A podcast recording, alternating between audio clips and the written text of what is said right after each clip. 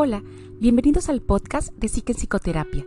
Mi nombre es Marta Morán, soy psicóloga clínica y psicoterapeuta, y aquí voy a compartir contigo temas de bienestar emocional. En el episodio de hoy te voy a hablar de una nueva técnica para aprender a tomar mejores decisiones.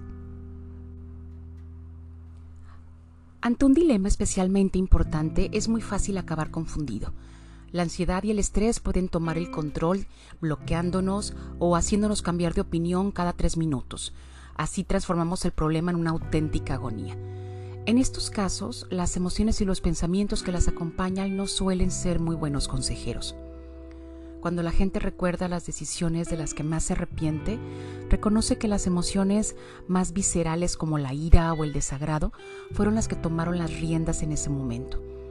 Por otro lado, huir de los eventos pues solo sirve para postergar y las decisiones que vamos a tomar y sobre todo que la angustia permanezca como un sentimiento que aunque disminuido, pues siempre va a estar presente y va a estar dispuesto a estallar con toda la fuerza en el instante que menos esperamos. Tal vez hayas escuchado hablar de la filosofía japonesa del Kaizen, que nos muestra cómo una gran dificultad puede ser afrontada a partir de la división del problema en aspectos parciales, abordándolos parte por parte uno a uno. Pero hoy te quiero compartir otra técnica diferente a esta que te mencioné, donde puedes superar un obstáculo que parece complicado y puedas tomar unas mejores decisiones para tu vida. La escritora y periodista Susie Welch encontró una técnica que está basada solo en tres preguntas, que le ha permitido salir siempre airosa de los colapsos más complicados. En vista de la utilidad de su método, la escritora decidió compartir su experiencia en su propio libro 10 minutos, 10 meses, 10 años, una fórmula que transformará tu vida, que fue un superventas, un éxito de ventas en Estados Unidos. Pues te comento que esta técnica se llama 10-10-10 comienza con la formulación de la pregunta que da origen a la decisión compleja. Lo primero entonces es definir claramente cuál es el problema que se pretende resolver o cuál es la decisión que se debe de tomar. Ejemplo, ¿debo cambiar de trabajo? ¿Debo determinar mi relación de pareja? ¿Es momento de tener un hijo? ¿Es el mejor momento para irme de, mudarme de casa o independizarme? ¿Es lo mejor momento para emprender? Toma la pregunta que más te dé vueltas en este momento en tu vida. Cuanto más preciso seas al definir la pregunta, más fácilmente lograrás tomar una decisión acertada. El panorama se aclara mucho cuando sabemos exactamente cuál es el elemento esencial de un problema o las variables que lo mantienen. El siguiente paso es identificar los principales caminos que hay para resolver este problema o solucionar el conflicto. El objetivo es responder a tres sencillas preguntas. ¿Cuáles serán las consecuencias de cada una de mis opciones en los próximos 10 minutos o en los próximos 10 meses y en los próximos 10 años? Cada vez que te veas en una situación donde aparentemente no hay una solución a la vista que satisfaga a todos, hazte estas tres preguntas. ¿Cuáles serán las consecuencias de mi decisión en los próximos 10 minutos. Si ese no es el conflicto, ¿cuáles serán las consecuencias de mi decisión dentro de 10 meses? ¿Y cuáles serán las consecuencias de mi decisión en 10 años? Al alejarnos del problema, permitimos que otros factores sustituyan a las emociones, como por ejemplo nuestras prioridades de vista al futuro. Lo que se pretende es emplear una estrategia mental que permita evitar las emociones que se adueñen de nosotros en el más corto plazo. Esto nos va a forzar a marcar una cierta distancia respecto del problema. No permitas que sean las que las emociones te dominen. No tomes una decisión permanente basándote en una emoción temporal. En el caso de que no supiéramos cuáles son esas preferencias, pues este método 10-10-10 puede hacer posible que estas preferencias surjan y queden claras. Cuando trabajamos en la técnica 10-10-10 es una manera de empujarnos hacia adelante donde abandonamos esa fijación de que todo se resuelve en el momento presente eh, el último 10, el de los 10 años en un futuro, es una manera muy potente de, de salirnos de esa parte de necesito resolver ahorita quiero tener la respuesta inmediata. Esto nos va a ayudar a decidir si vale la pena soportar una agonía a corto plazo en beneficio de que nuestras metas son más profundas, más importantes y más relevantes en el mediano o largo plazo.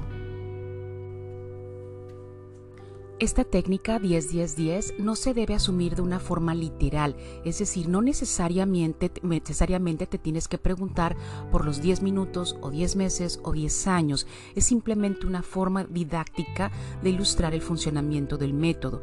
Si cambias los 10 minutos por 10 días o 10 semanas eh, o 10 meses, también puede funcionar igual eh, de positivo. Aquí lo que se busca es mirar la situación en términos de lo inmediato, a mediano y a largo plazo.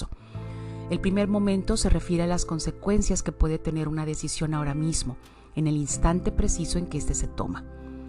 El segundo momento viene a relucir cuando la decisión ya ha sido tomada y arroja sus primeras consecuencias. El tercer momento tiene que ver con el futuro remoto y los efectos que esa decisión irá teniendo en el tiempo que cuando tomamos decisiones arrebatadas es muy complicado tener claridad para observar lo que puede suceder en una consecuencia a un futuro inmediato.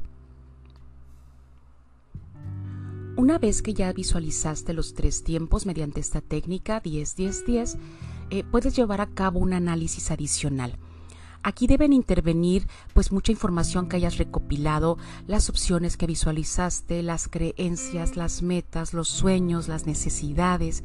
Eh, la autora de esta técnica eh, señala que en este punto puedes formularte una pregunta concreta. ¿Cuál de todas estas opciones que me ayuda a tomar es la que me ayuda a tomar un mayor control sobre mi propia vida? Te repito la pregunta. ¿Cuál es la opción que me ayuda a tomar mayor control sobre mi propia vida? La respuesta a esa pregunta es el factor definitivo para tomar la decisión.